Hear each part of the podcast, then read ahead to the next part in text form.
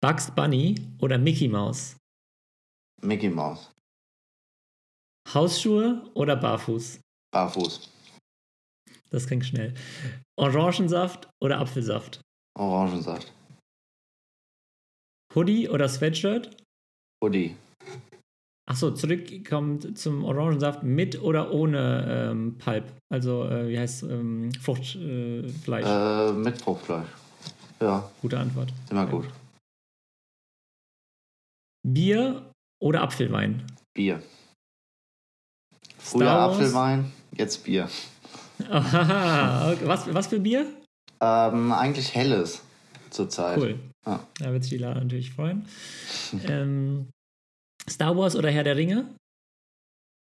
Ah, schwierig. Herr der Ringe früher, Star Wars, da, das war nicht so meine Zeit, aber irgendwann hat es mich dann doch gefuchst, als dann noch neue Teile kamen. Also eher Star Wars. In Ordnung. Und Pizza oder Pasta? Pizza. Calzone.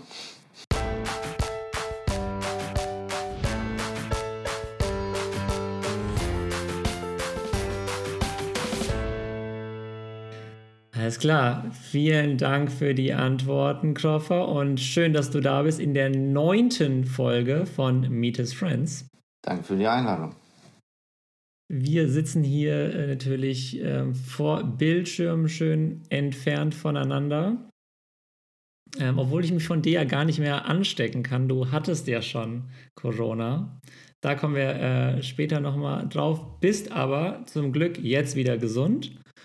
Ähm, und äh, auch dich möchte ich natürlich kurz ähm, vorstellen, den Gästen. Ähm, genau, dich kennt eigentlich jeder noch unter Kroffer, aber das ist nicht dein richtiger Name. Ähm, aber du hast gemeint, der Kroffer kommt von deinem Bruder, richtig? Genau, und zwar ist mein Bruder, der ist ein Jahr und 28 Tage älter als ich. Und als er klein war, konnte er nicht Christopher sagen und hat immer Kroffer gesagt. Und seitdem ist das mein Spitzname. Äh, sehr gut, ja, ich glaube, ich, ich kenne dich auch nicht, nur jeder unter dem Namen. Ähm, wir kennen uns jetzt, ich würde erstmal schätzen, bevor du es dann sagst, weil du weißt es besser als ich. Ähm,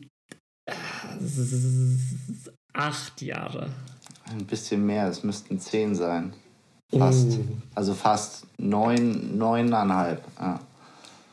Ah. In Ordnung.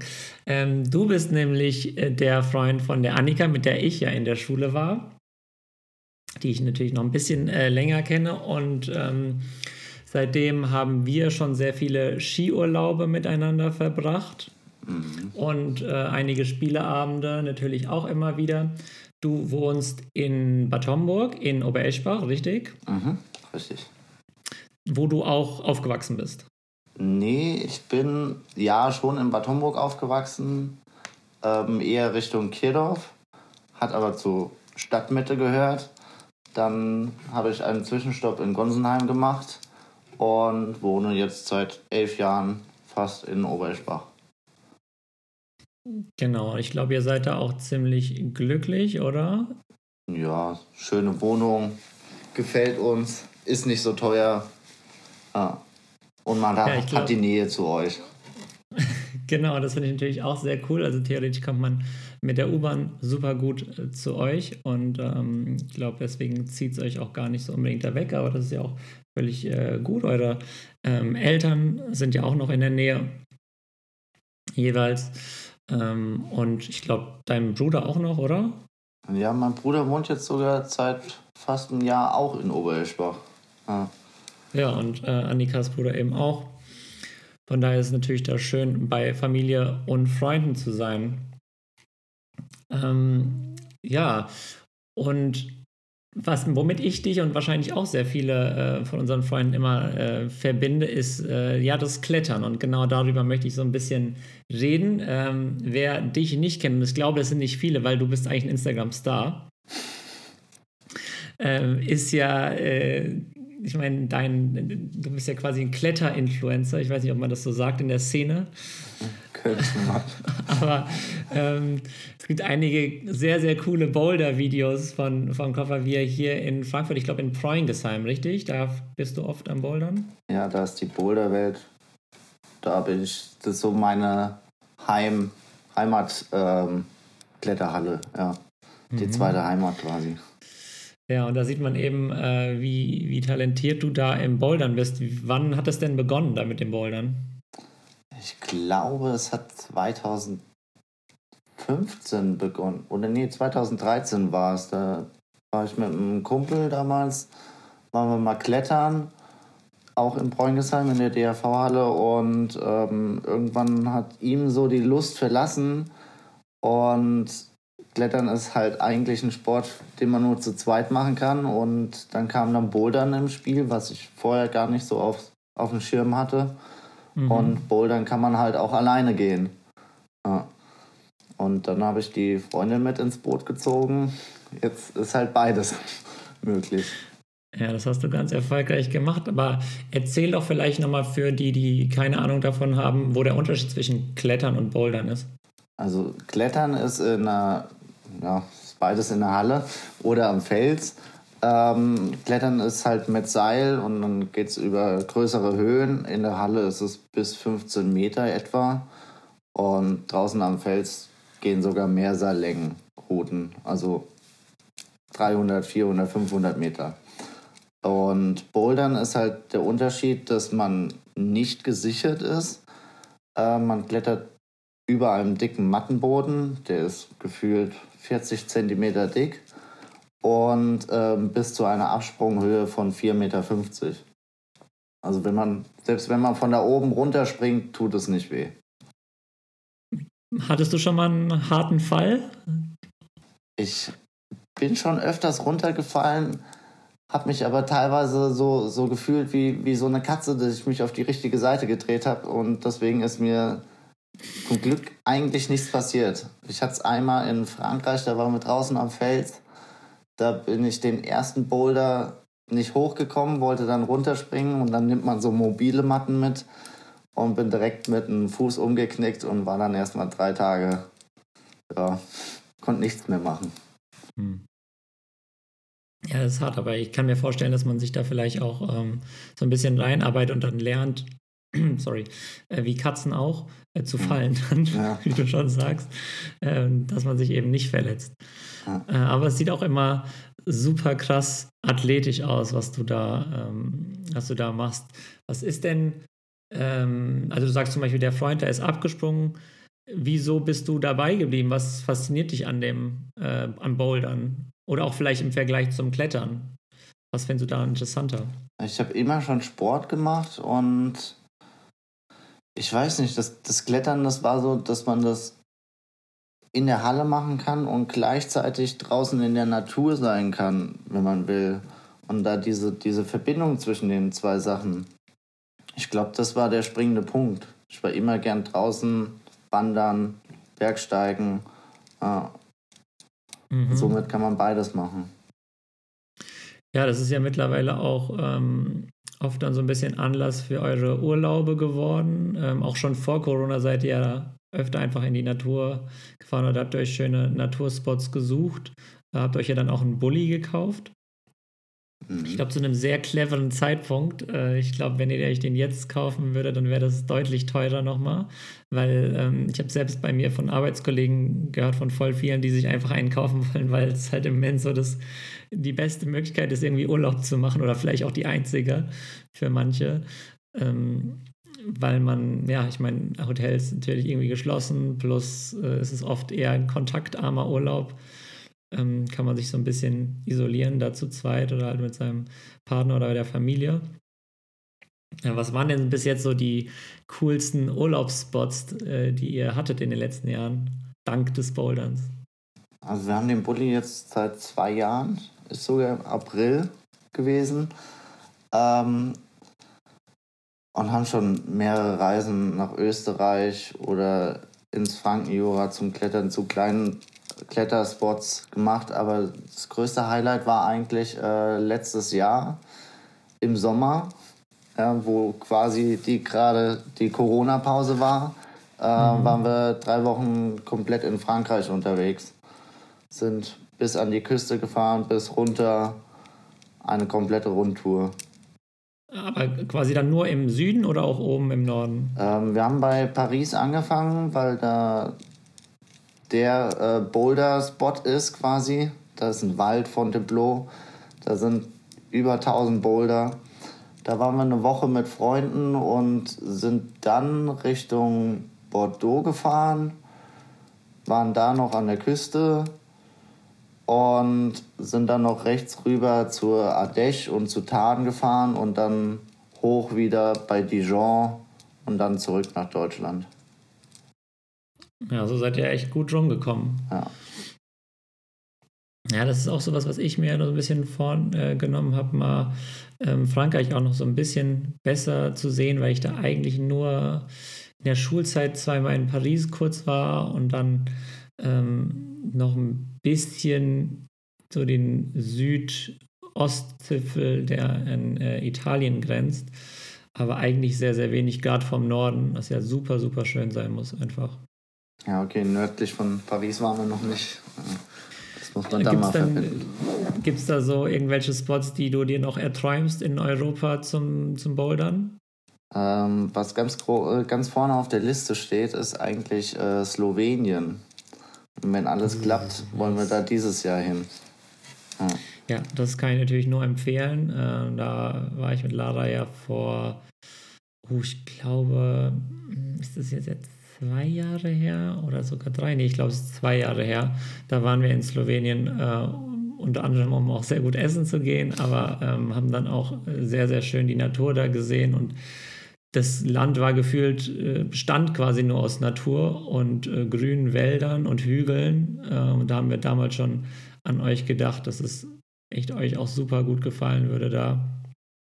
Die Leute waren voll nett da. Ähm, das Einzige, was, für uns, was ich ein bisschen doof fand, war, dass halt dadurch, dass es eben so hügelig ist, konntest du mit einer Durchschnittsgeschwindigkeit von irgendwie 50 km/h vielleicht rechnen bei der Fortbewegung.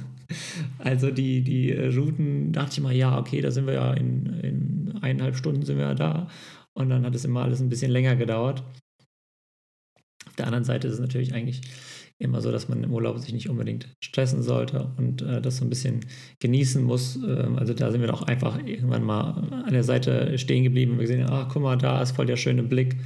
Ähm, kann man ja einfach mal äh, stehen bleiben und das geht ja bei euch umso besser. Ihr könnt ja sogar sagen, ja, wir übernachten hier mal oder sowas. Ja, der Weg ist das Ziel, sagt man ja manchmal, ne? ja, daher, äh, daher kommt es wahrscheinlich. Und wenn ihr das so, so nehmt, ist es natürlich sehr gut, sehr löblich. Ähm, du, du hast ja davor, äh, oder ich glaube, gab so ein bisschen Überschneidung, dass du da immer auch sehr viel Quad gefahren bist. Ähm, tust du das immer noch? Nee, ich habe, äh, ich bin öfters mit einem Quad gefahren und habe es aber dann, weil es auch die ganze Zeit rumstand und ich kaum gefahren bin, ähm, und es war auch lange kaputt, habe ich es dann letztes Jahr im November verkauft, kurz bevor dann der der große Schnee kam, wo man eigentlich hätte viel spielen können mit dem Quad. Ja. Leider der falsche Zeitpunkt, aber im Endeffekt bin ich ganz froh, dass es weg ist und ähm, ein anderer aus Heilbronn, äh, aus Heilbronn freut sich jetzt drüber. Okay, schön. Ja, aber da, da ähm, hatte ich auch schon das Gefühl, dass du da halt auch relativ schnell das, äh, da Intuit warst, das super cool fandest, die dann ja, glaube ich, auch, ich glaube, dort ist zwei Quads oder recht schnell dann nach dem ersten noch ein zweites Quad oder halt ein neues Quad gekauft hattest.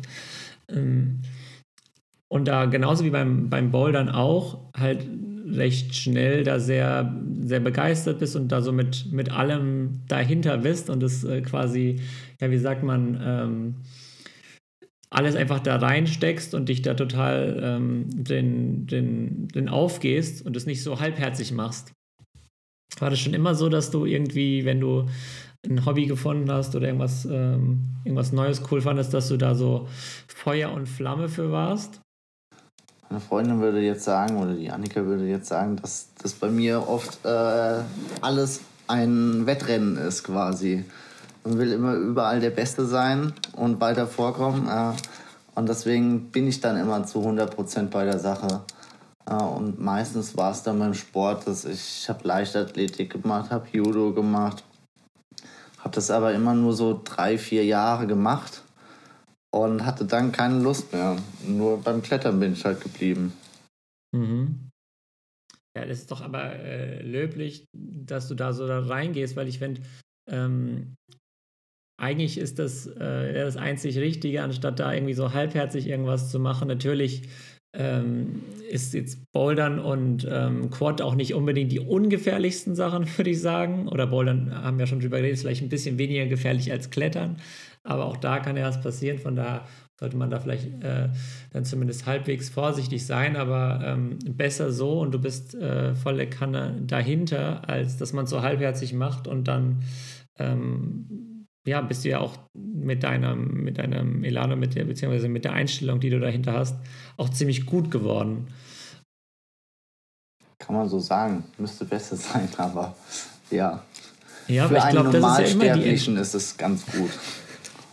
ja, okay, aber das ist ja so immer die, die Einstellung. Ich glaube, wenn man eh schon immer so denkt, naja, es könnte auch besser sein oder ich kann hier noch ein bisschen mehr trainieren oder das geht noch besser, ähm, dann wirst du das, glaube ich, auch relativ schnell sein, weil wenn du das äh, nicht hättest, dann ähm, würdest du dich auch nicht verbessern.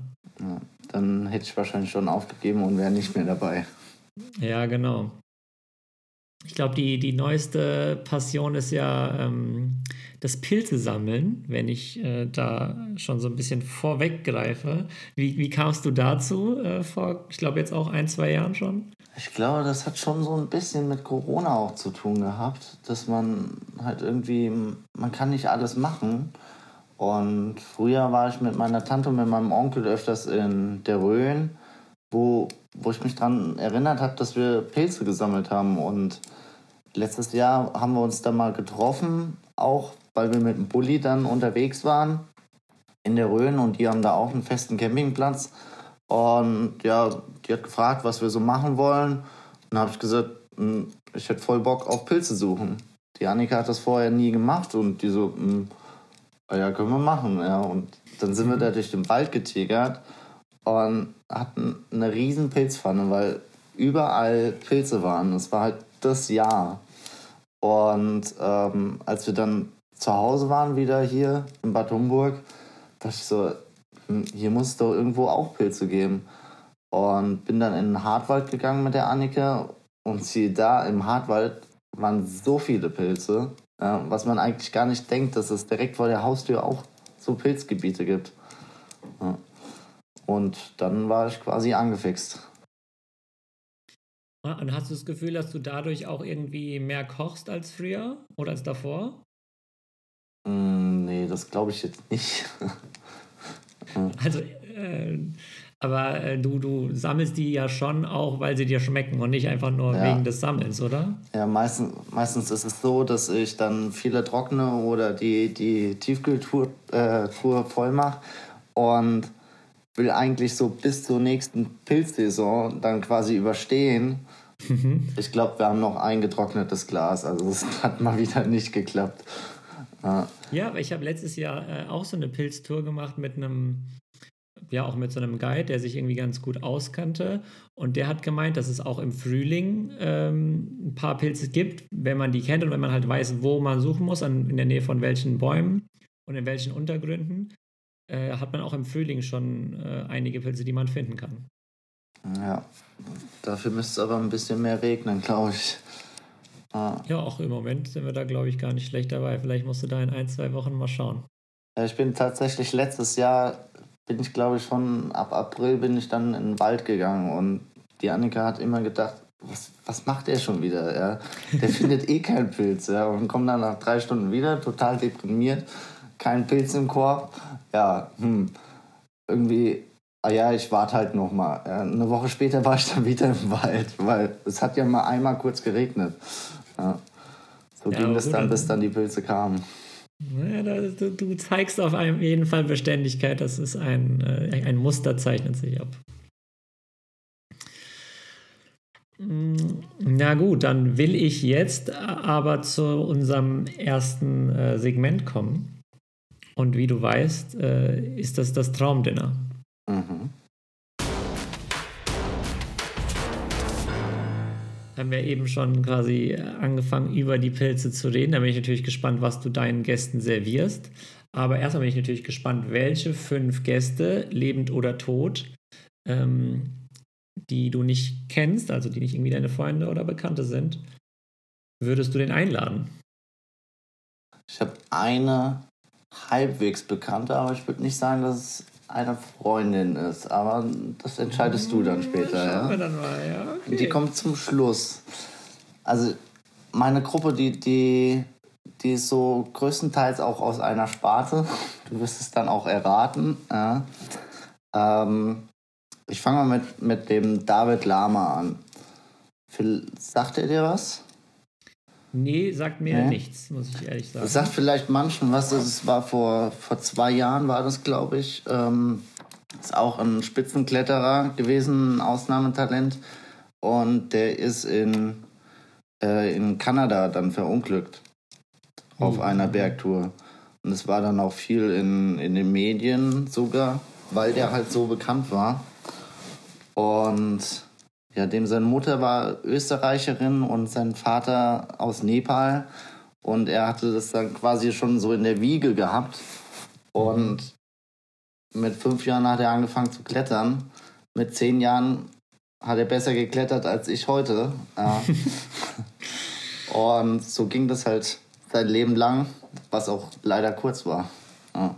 Weil ich glaube, der ist in unserem Alter gestorben. Ja. Das ist natürlich hart.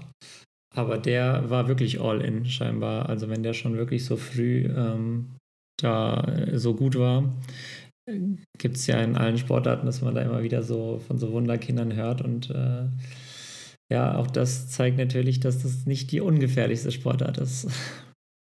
Ja, stimmt allerdings auch. Ja. Gut, ähm, wer, wer darf sich denn äh, dazusetzen? Dazusetzen? Darf sich auch ein Alpinist, aber der ist schon länger, länger tot. Und zwar der Willow Welzenbach.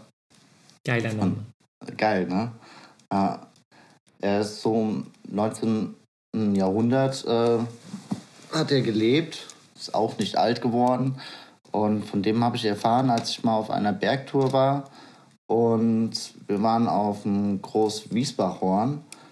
Und dann war das Wetter so schlecht, wir hatten eine große Rundtour eigentlich geplant und dann waren wir drei Tage auf der Hütte. Und ja, was macht man dann, wenn man drei Tage auf der Hütte ist? Man liest dann irgendwelche Bücher.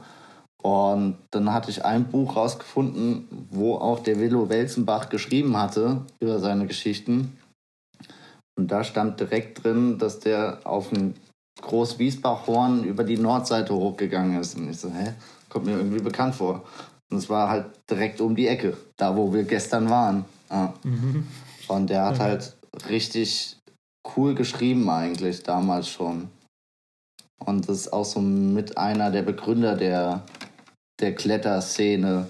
Er hat die Schwierigkeitsgrade erfunden. Früher gab es nur leicht, mittel und schwer gefühlt.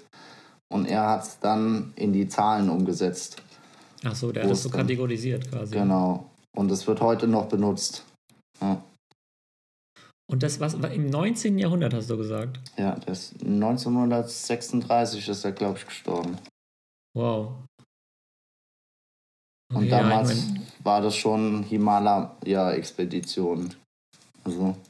Ja, das ist krass. Also wenn man auch da überlegt, was da, also, also was heute technologisch möglich ist und damals ja ähm, natürlich gar nicht teilweise. Also Himalaya ist äh, ja für viele mittlerweile eher so ein Touristending geworden, mhm.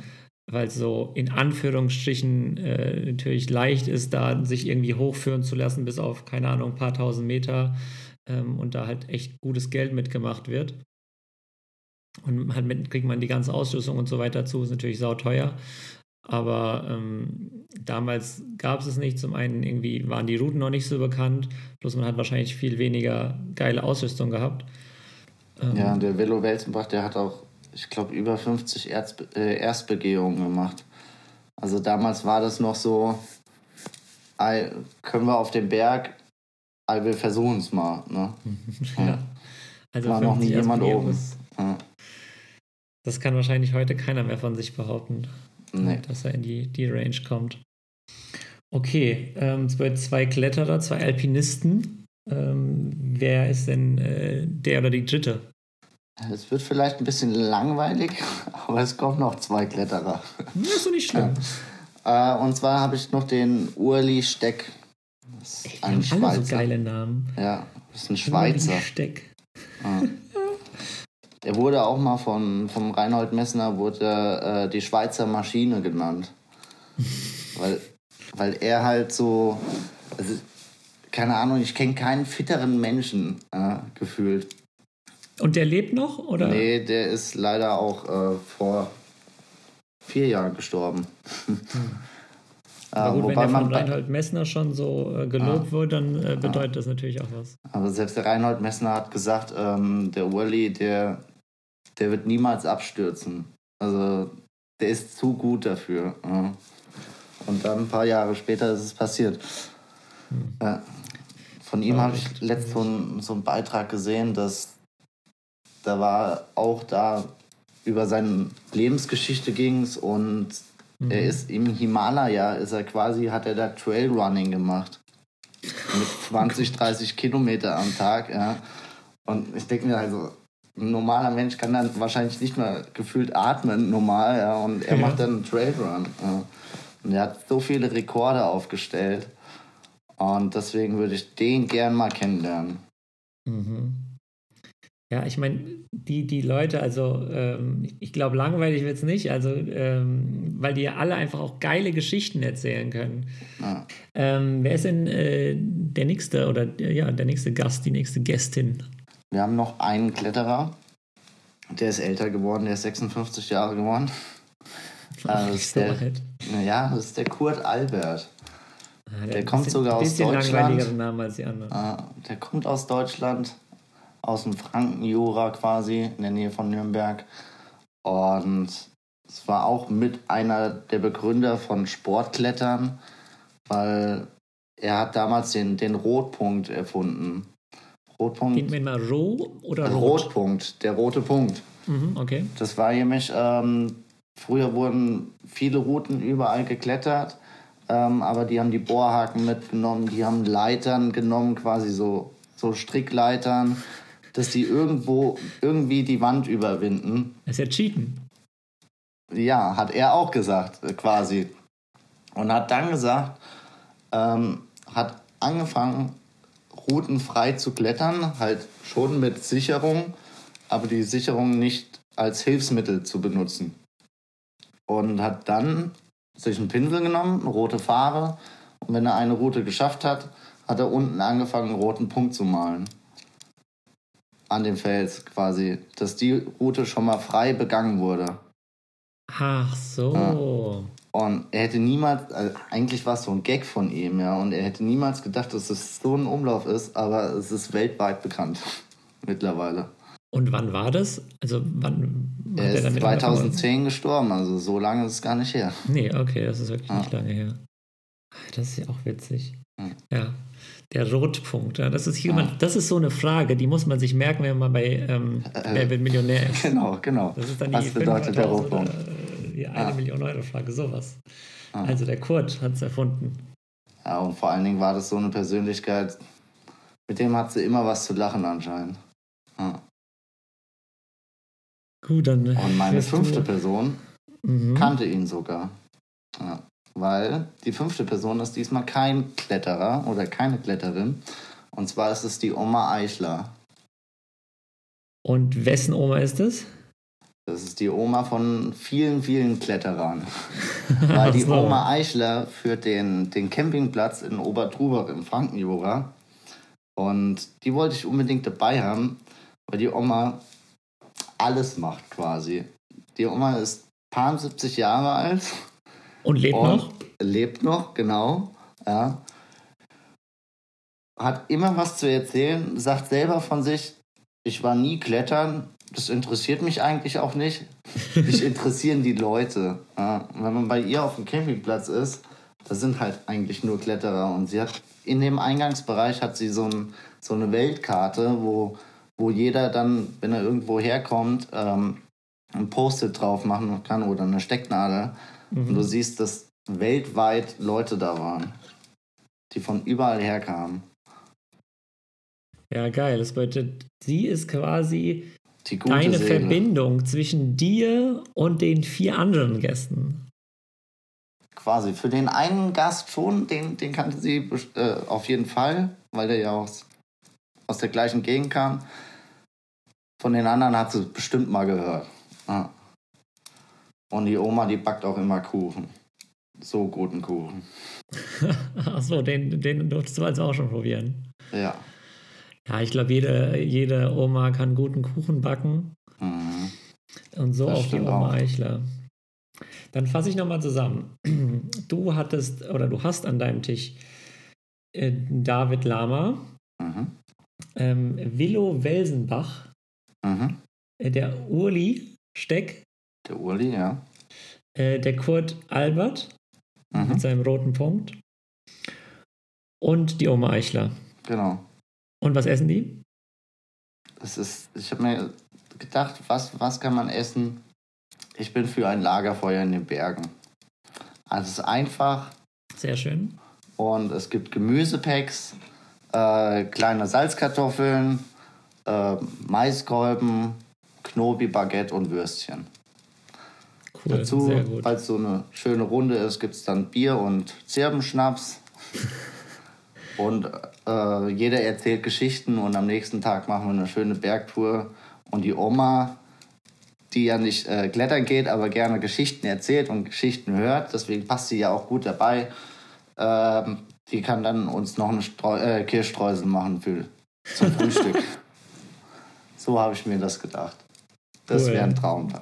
Ja, das ist äh, auf jeden Fall was äh, ein First auch in dem Podcast, äh, dass du das äh, Essen quasi am, am Lagerfeuer servierst. Finde ich sehr gut. Wäre sicherlich eine schöne Runde, passt natürlich auch zu den Gästen.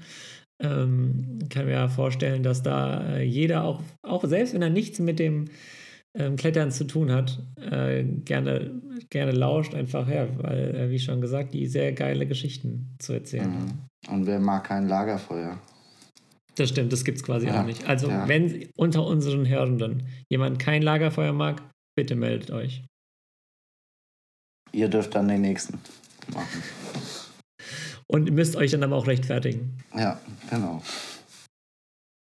So wie im letzten äh, Podcast schon angefangen, gibt es auch dieses Mal eine kleine Werbung, aber äh, keine Werbung, äh, für die wir Geld äh, bekommen, sondern quasi eine Werbung, mit dem wir etwas äh, anderes, einen anderen ähm, Laden oder ein, ein, ein Erlebnis, ähm, ein, ich sag mal, local supporten. Und ähm, auch da möchte ich euch natürlich einladen, der oder die Nächste zu sein, der da ähm, etwas einspricht, um eure Locals zu supporten. Dies ist eine Werbung für den Bauer Raab, der offizielle Sponsor eurer nächsten Grillparty.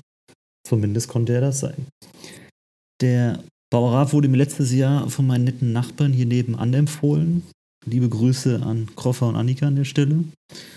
Und er befindet sich ja mit dem Auto über den Südring und Bad Homburg fährt ähm, auf der linken Seite kurz vor Sollberg. Oder für die, die mit dem Fahrrad unterwegs sind, kann man auch einfach von Obereschbach aus mit dem Fahrrad zehn Minuten über die Felder. Ähm, und das Besondere an der Bauer Raab ist, der hat einen Verkaufsstand, der besteht aus drei Kühlschränken, die von den Bauern täglich mit verschiedensten Sorten Fleisch von Rind und Schwein befüllt werden. Heißt, man kann dort Steaks, Schnitzel, Hackfleisch, Bacon, Bratwürste, verschiedenste Sorten Schinken, ähm, aber auch Eier, Kartoffeln.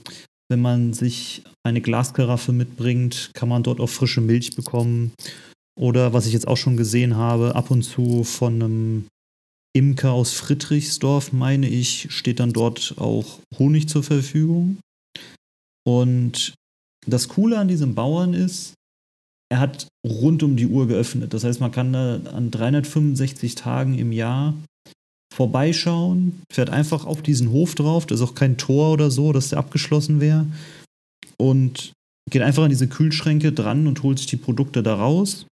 Da ist auf jedem Produkt ähm, ein Preisschild drauf. Dann legt man das Geld einfach in so eine kleine Schließkassette, die daneben liegt. Das heißt, es passiert auch alles auf Vertrauensbasis dort. Und kann also dementsprechend, egal ob es Sonntag oder irgendein Feiertag ist, ob man spontan entscheidet, ich möchte so irgendwas Leckeres mit Fleisch oder wie auch immer kochen oder eine Grillparty machen, dann fährt man da einfach hin und holt sich seine Produkte dort. Ich war noch nie dort, dass, ohne dass da irgendwas nicht vorhanden war. Und ich habe mich jetzt in anderthalb Jahren da auch schon das ein oder andere durchprobiert und es war alles immer top. Von daher kann ich diesen Bauern nur jedem empfehlen. Schaut da mal vorbei. Vielleicht dürft ihr auch die Kühe streicheln und ja, nutzt das gerne aus. Ciao. Christopher, jetzt haben wir ähm, ja kurz am Anfang schon darüber gesprochen, dass du ähm, Corona hattest und ähm, wie, war das, wie war das während der Zeit, als ihr das hattet? Hattet ihr, habt ihr so ein bisschen äh, Lagerkoller bekommen? Ihr wart ja zwei Wochen quasi isoliert bei euch zu Hause. Ähm, wie habt ihr euch die Zeit vertrieben? Ja, am Anfang war es so, hm, was gibt es noch für Serien, die wir noch nicht geguckt haben? Oder ein Puzzle haben wir angefangen, aber irgendwann wird einem langweilig und man will eigentlich raus, aber man kann halt nicht. Also wir haben uns strikt dran gehalten. Wir haben die Wohnungstür nicht mal aufgemacht, außer der Nachbar hat was davor gelegt. Ähm, zum Glück hatten wir noch so ein, so ein Rätselheft, so ein 400 Seiten Gehirnjoggingheft. Ja, und haben dann angefangen, da Rätsel zu machen und sind ziemlich schnell dann auf äh, Philomino gekommen. Ich weiß nicht, ob du das kennst. Nee, Philomino ist quasi. Du hast auch so ein großes Kästchen wie, wie Sudoku, also mit mehreren Zahlen und musst dann die, die Zahlen miteinander verbinden, die gleichen. Aber wenn du jetzt eine 4 hast da, kannst du die, die 4 nur mit vier Vieren verbinden. Also es sind nicht alle Kästchen ausgefüllt und du musst die Zahlen dann reinschreiben. Ja, okay.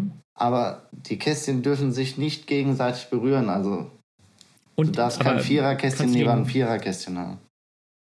Aber kannst du die, musst du die neun dann mit neun neun verbinden? Genau. Ja, die direkt oh, nebeneinander okay. sind. Ja. Und suchst dir dann quasi so ein Labyrinth dadurch. Und irgendwann, irgendwann hatten wir dann so, boah, da ist noch ein Philomino. Geil. Der eine hat es dann irgendwie kopiert so für den anderen, ja, und dann, wer zuerst fertig ist, mhm. ja, und so ging das dann die zwei Wochen lang durch fast. Okay.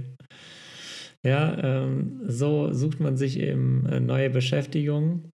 Also ähm, es gibt, äh, ich weiß, dass einige hier von den Hörenden ähm, so, so Rätsel sehr gerne machen, unter anderem eben auch Sudoku. Äh, dann sollen die mal dieses Philomino ausprobieren. Ähm, auch wenn sie hoffentlich kein Corona bekommen, natürlich. Ähm, und und äh, weißt du ungefähr oder kannst du nachvollziehen, woher du es bekommen hast? Schwer zu sagen. Es war Anfang Januar war das und wir hatten Silvester hatten wir einen Besuch, aber der hatte es nicht. Ähm, ich war sonst nur auf der Arbeit und ich war nicht einkaufen und wir waren einmal beim Sport. Also ich weiß echt nicht woher. Ja, es wird wahrscheinlich ewig eine Frage bleiben, aber es haben ja viele, die dann sagen, sie wissen es nicht woher. Ja, das stimmt. Ähm, und vor allem das Doofe ist dann, dass man, wenn man es nicht so wirklich weiß, dann kann man den anderen Leuten natürlich auch schwer Bescheid sagen. Also es sei denn, ähm, es sind irgendwie Freunde gewesen oder wenn, wenn du jetzt zum Beispiel nur im Supermarkt warst, kannst du nicht äh, hier beim Rewe ja. anrufen und sagen, hey, äh, ich war vor zwei ja. Tagen bei euch, ähm, der und der und der muss benachrichtigt werden. Man denkt halt dadurch, wenn das so, also wenn man sich nicht erklären kann, woher, ähm, und wenn das so eine leichte Übertragung ist, hat man dann irgendwie so einen anderen Blickwinkel dazu ja, und denkt sich so, manche sagen ja, ja, ist ja nur kurz oder so, ja. Ich weiß nicht mal woher, ja, und ich habe mich dran gehalten. Ja. ja. Ja, das ist halt auch das, das ähm, Nervige oder auch so das Belastende, glaube ich, dass ähm, man einfach so wenig darüber weiß. Mhm. Also ähm, mhm. äh, will ich jetzt auch überleiten in unser letztes Segment, Kraffer. Und zwar unseren Draft. Äh, wie sich äh, manch einer vielleicht denken kann oder konnte während der Folge, werden wir nochmal über Pilze reden. Yay. Wie du, du schon sagtest, du ähm, sammelst sehr gerne Pilze. Ich esse gerne die Pilze, die du sammelst. Ich habe auch schon einige von denen gegessen, die du gesammelt hast. Ähm, und jetzt bin ich eben sehr gespannt, was bei unserem Draft rauskommt. Denn ähm, wir haben ja so kurz vorher drüber geredet, äh, was wir draften und dann eben so ein bisschen überlegt, ob es denn zehn Pilze gibt, die wir irgendwie beide ähm, ja, geil finden oder zumindest gerne essen würden. Ich habe mir da meine Liste gemacht. Ich gehe davon aus, dass du auch ein bisschen vorbereitet bist. Aber ich glaube, wir werden uns da äh, den einen oder anderen Pilz sehr äh, ja, stehlen. Du bist natürlich wie immer als Gast der Beginner. Und ähm, auch wie immer möchte ich natürlich äh, von den Hörern hören, wer die besseren Pilze gedraftet hat. Welcher Pilz, welche Pilzsorte macht denn bei dir das Rennen als Number One Favorite Pilz? Ja, natürlich habe ich mir die Liste gemacht und habe einen im ersten Augenblick einen ziemlich langweiligen Pilz genommen, quasi, aber eigentlich mag den jeder. Ich nehme den Champignon. Oh, schon so früh als erstes. In ja, Ordnung. bevor du ihn nimmst. Ähm, und dunkler Champignon, heller Champignon. Ach, willst du so genau? Machst du da, machst, machst du da keinen Unterschied? Ähm, dann würde ich eher den, den Steinchampignon nehmen. Mhm. Also den dunklen. Ja, ja. Äh, auf jeden Fall eine gute Wahl, denn äh, der schmeckt einfach intensiver. Und er gibt eine schönere Farbe. Das auch. Im Essen. Das freut mich aber, dass du den nimmst, ähm, weil der war bei mir nur so in der Mitte der Liste. Mir war aber relativ klar, dass das, was ich als erstes habe, ähm, du wahrscheinlich nicht als erstes hast, ähm, weil ich, ich erwähne den Pilz immer wieder und viele sagen, dass sie den nur so okay finden. Ich liebe den Pilz aber und zwar die Morchel. Oh. Die Morchel beziehungsweise die Spitzmorchel. Mhm. Ähm, manche kennen es vielleicht ähm, eher aus äh, der, der südostasiatischen Küche, weil das oft da dann eben in so in, in Nudel- oder Reisgerichten manchmal dabei ist.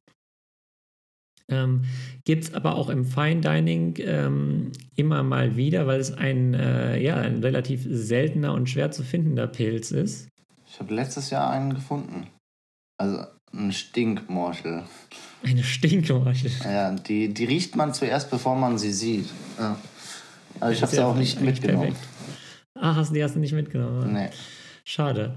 Äh, aber kann man, kann man die äh, essen oder äh, ist es einfach nur eine Morchelart, die man nicht essen kann?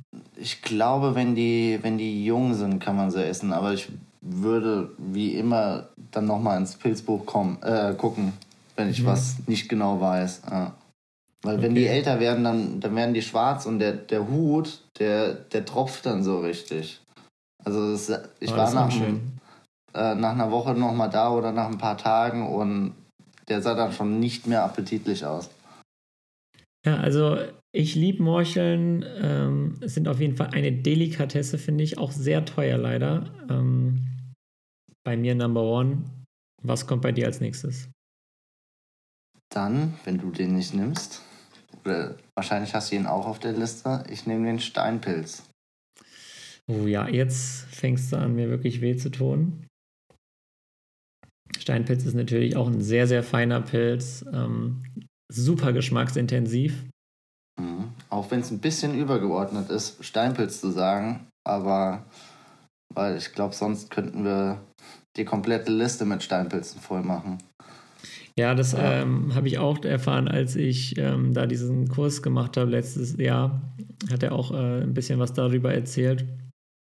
Kann ich natürlich auch nicht mehr alles nacherzählen, leider, aber ich kann mich auf jeden Fall daran erinnern, dass Steinpilz da auch nur ein Überbegriff ist. Aber im Prinzip ist es ja bei vielen Pilzen ähnlich. Also auch Champignons gibt es ja, Steinchampignons, gibt Wiesenchampignons. Also ähm, wir bleiben mal bei diesen Oberbegriffen heute. Mm, dann kann ich jetzt weitergehen und jetzt muss ich mich wirklich hart entscheiden, weil zwei relativ weit oben sind noch und ich nicht weiß, welchen du davon geiler findest. Aber ich versuch's mal mit dem Pfifferling. Verdammt. Das wäre meine nächste Wahl gewesen. Das war clever, Jetzt das war clever. Du mir weh. Ja, also Pfifferlinge ähm, sind ein Pain, die zu reinigen. Absoluter Pain. Oh ja.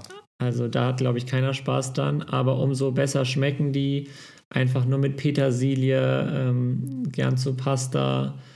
Äh, geben sehr, sehr schöne Soßen. Ähm, richtig gute Konsistenz. Auch, ich würde sagen, ein ähm, bisschen besondere Konsistenz im Vergleich zu, zu anderen Pilzen wie zum Beispiel Champignons. Mhm. Aber das macht sie auch ein bisschen aus. Von daher Pfifferling. Aber es gibt auch einen Trick, die zu reinigen. Ich weiß nicht, ob du den kennst. Nee, dass du, gerne. Dass du eine, eine Tüte nimmst, also so eine Zipptüte, machst die Pfifferlinge rein und machst dann Mehl dazu. Also mhm. so einen Esslöffel Mehl und dann schüttelst du die. Weil das Mehl haftet dann quasi an dem Dreck und dann Ach, spülst ja. du die nochmal kurz ab äh, und dann sind sie relativ sauber. Ja. Muss man testen. Oh, ja. ja, das sind hier die Pilztipps mit Croffer und John. ähm, vielleicht, vielleicht, machen wir einfach einen eigenen Podcast draus. ja, ganze Stunde. Ähm, ja, und was nimmst du als nächstes, jetzt wo du den Pfifferling nicht mehr nehmen kannst? Da du ja noch irgendeinen auf der Liste hast, wo du denkst, dass ich den haben könnte. Ja, einige. Ich eigentlich nicht mehr denke, dass ich noch einen auf der Liste habe, den du hast. Äh, oh. Würde ich trotzdem die Krause Glucke nehmen. Oh.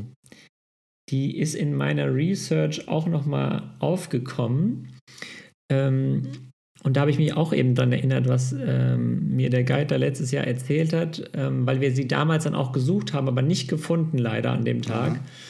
Ähm, die können ja riesig groß werden. Mhm. Ne? Also wirklich huge, ginormous. Ja. Drei, vier ähm, Kilo, glaube ich sogar. Ja. Mhm. Auch eine sehr besondere Konsistenz.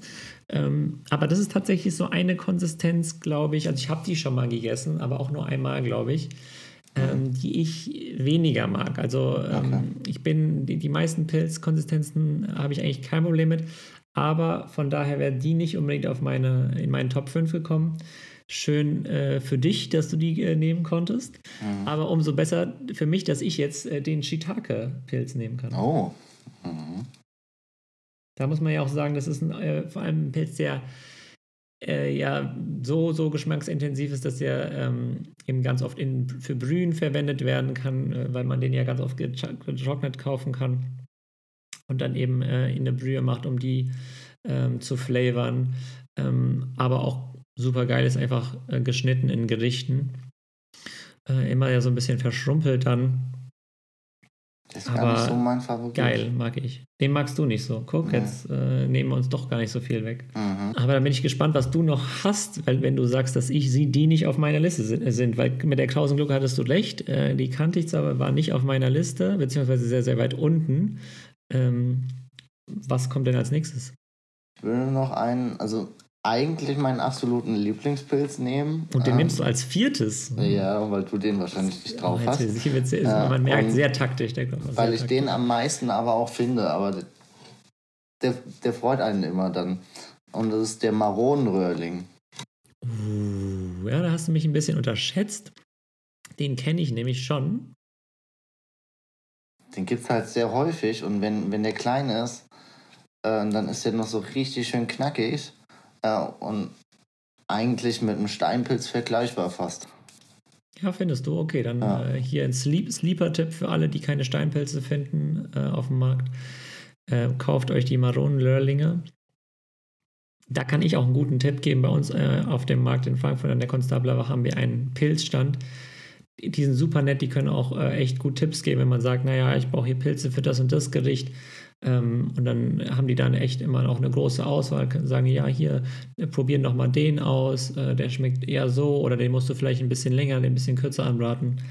Ähm, die sind voll nett und da kann man dann auch ähm, so, sich so Pilzpfannen kaufen und, und da essen. Äh, also wer äh, das nächste Mal auf dem Markt an der Konstabler ist, einfach mal vorbeischauen. Der Maronenröhrling bei, war bei mir Platz 8 hier voller Oh. Transparency. Ähm, aber das heißt auch, dass da sieben ja davor drauf. sind, äh, von denen wir auch sehr viele jetzt schon hatten, beziehungsweise von denen wir jetzt sogar schon fünf hatten. Das bedeutet, als nächstes werde ich mh, den Parasol nehmen. Oh. Mhm. War auch auf meiner Liste, aber ziemlich weit hinten, weil ich ihn tatsächlich noch, also schon sau oft gesehen habe, aber noch nie probiert habe. Uh, also ähm, viele kennen das vielleicht von so, ähm, so quasi Pilzschnitzeln, Mhm. weil die ja auch sehr, sehr groß werden, wirklich. Also die sind ja dann also super quasi flach und, und breit. Äh, also da kann auch dann gern mal so ein Parasol mehrere hundert Gramm wiegen. Ähm, da gibt es auch Geschichten, ähm, wo da Parasole von mehreren Kilo dann irgendwie im Kofferraum gelandet sind von den Leuten. Äh, also der ist halt echt richtig, sehr, also wirklich fleischig. Also der ist nicht nur ähm, wegen der Größe geil als so Pilzschnitzel, sondern auch, weil der eine coole Konsistenz hat, weil der so ein bisschen fleischig ist und man den äh, auch wegen der Größe dann geil panieren kann, einfach in der Pfanne. Ähm, schmeckt sehr, sehr geil. Parasol, mein vierter Pick. Und dein letzter nun ist. Ja, jetzt wird schwierig. Ich würde den Rotfußröhrling nehmen. Hm. Ja, der war nicht auf meiner Liste, da Der hast du recht. nicht. Der Rotfußröhrling. Das wird, du hast jetzt hier schon zwei Röhrlinge. Der Rotfußröhrling. Ähm, kannst du beschreiben, wie der schmeckt? Mm, Hat, geht auch so in die Richtung vom Maronenröhrling. Man findet ihn auch öfters. Zum späteren Zeitpunkt hat er auch kaum noch einen roten Fuß, sondern so einen gelben Fuß und so eine Der matt, tarnt sich, ja. mattgraue, mattgrauen Hut quasi. Ja. Okay, Kommt in die Pilzpfanne zu den Maronenröhrlingen rein. in Ordnung. Dann gehe ich weg von den Röhrlingen und hin zu den Seitlingen Oh, und nehme den Kräuterseitling. da dachte ich tatsächlich, dass du den nimmst. Ähm, heute erst wieder gesehen im, ähm, im Biomarkt hier bei uns in der Straße. Das Coole daran ist halt auch, dass der ähm, sehr, sehr, sehr dick und äh, ich glaube, das macht ihn irgendwie anders als die anderen Pilze, dass der ja so einen sehr dicken Fuß hat oder Stamm. Äh, verglichen gerade zu seinem ähm, Hut. Ähm, manchmal also deswegen verstehe ich vielleicht, dass manche ihn nicht auf der Liste haben, dann eben auch ähm, weniger Geschmack haben kann. Aber wenn der, wenn der wirklich gut ist, finde ich den super lecker. Und auch der besticht, finde ich, durch eine sehr schöne, äh, knackige Konsistenz. Und ich glaube, es, gibt ja viele, die sagen, okay, äh, oder vielleicht weiß ich nicht, ob es viele sind, aber es gibt einige, die sagen, dass sie Pilze nicht mögen. Und ich glaube, das äh, hat zu 90 Prozent damit zu tun, dass sie eben schlechte Erfahrungen mit den Konsistenzen hatten. Das kann manchmal schleimig werden, das kann manchmal gummiartig werden oder manche mögen vielleicht so die Konsistenz gerade von so Pfifferlingen nicht auf der Zunge. Ähm, das kann ich schon verstehen. Aber ich hätte tatsächlich gedacht, ich meine, der Einsteigerpilz ist so der Champignon, klar. Aber ich glaube, wir haben jetzt ähm, in unserem Draft eine sehr breite ähm, Auswahl äh, an verschiedenen Konsistenzen und Geschmäckern. Und da bin ich gespannt, äh, wer diesen Draft gewinnt. Ich ähm, würde deine Pilzpfanne auf jeden Fall auch essen. Dann würde ich auch. Aber ich bin froh, dass ich auf jeden Fall hier meine Morche und Pfifferlinge bekommen habe. Dazu auch noch die Shiitake, den Parasol und den Kräuterseitling. Du hattest die Champignons, Steinpilze, die Krause Glucke, den Maronenröhrling und den Rotfußröhrling. Mhm. Gut, Koffer, so kommen wir dann auch schon zum Ende ähm, einer äh, erneuten Folge, der, der neunten. Wie gesagt, ich äh, finde es echt krass, dass wir jetzt schon so weit sind. Dann bald schon die nächste, ähm, beziehungsweise bald schon die zehnte, ähm, bei der wir dann sind. Äh, genau. Da gibt es ein äh, Mini-Jubiläum zu feiern. Als letztes will ich natürlich auch dich fragen, du hast ja schon so ein bisschen angedeutet, ähm, was ihr in der Zeit gemacht habt, wo ihr ähm, mit Corona relativ viel Zeit hattet. Ähm, hast du dann einen guten Offline-Tipp für die Leute, die nicht unbedingt eine neue Serie brauchen. Ja, wie ich es ja schon gesagt habe, wenn die Serien dann langweilig werden und man vielleicht unverhofft in eine Quarantäne muss, äh, besorgt euch ein Rätselheft, legt es irgendwo ins Bücherregal, ähm, vergesst es und wenn es dann mal soweit ist oder wenn draußen Scheißwetter ist, dann freut ihr euch. Äh, hast du da vielleicht einen, einen speziellen äh, Tipp, wie das hieß, das ihr hattet oder was du gerade äh, zu Hause also, hast? Und das heißt Gehirnjogging für Erwachsene. Und da ja, gibt es auch dieses Philo Philomino. Ja. Philomino. Da gibt es verschiedene Rätsel, Labyrinthe, Rechenrätsel, Sudokus, alles. Ja. Es hat 400 Seiten, also es reicht aus. Ich hoff's, ich hoff's. Von daher ähm, holt euch so ein Buch. Vielen Dank für den Tippkoffer, für die, ähm, den, ja, auch äh, besonderen, äh, die besonderen Dinnergäste mit den sehr, sehr geilen Geschichten wahrscheinlich und der Oma Eichler. In dem Sinne, äh, wir sehen uns hoffentlich bald mal wieder. Und ähm, ich bin gespannt, wer den Draft gewinnt. Peace out. Ich auch. Ciao, ciao.